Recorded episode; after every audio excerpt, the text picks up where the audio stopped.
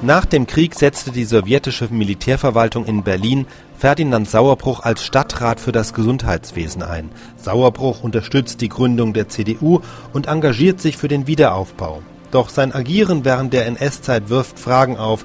Er war immerhin Generalarzt des Heeres, er wusste offenbar auch von Senfgasversuchen an KZ-Häftlingen.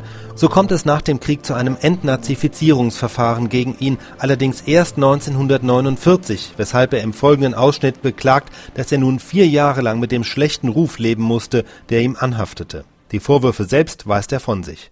Stellen Sie sich mal vor, vier Jahre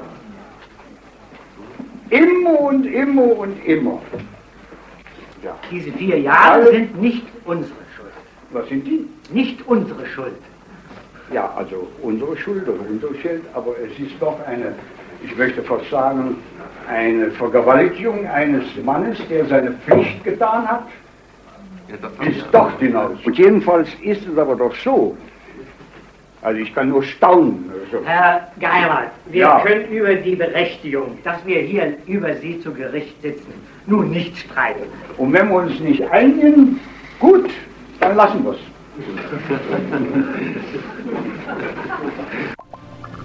Wie zu hören, nimmt Ferdinand Sauerbruch das Entnazifizierungsverfahren nicht wirklich ernst. Er sagte hinterher selbst, ich nehme das so auf die leichte Schulter, dass es mich ankotzt. Am Ende entlastete ihn die Tatsache, dass er während der NS-Zeit nicht Mitglied der NSDAP war. So konnte er weiter als führender Chirurg an der Charité arbeiten, allerdings wurde er auch zunehmend dement. 1951 starb er.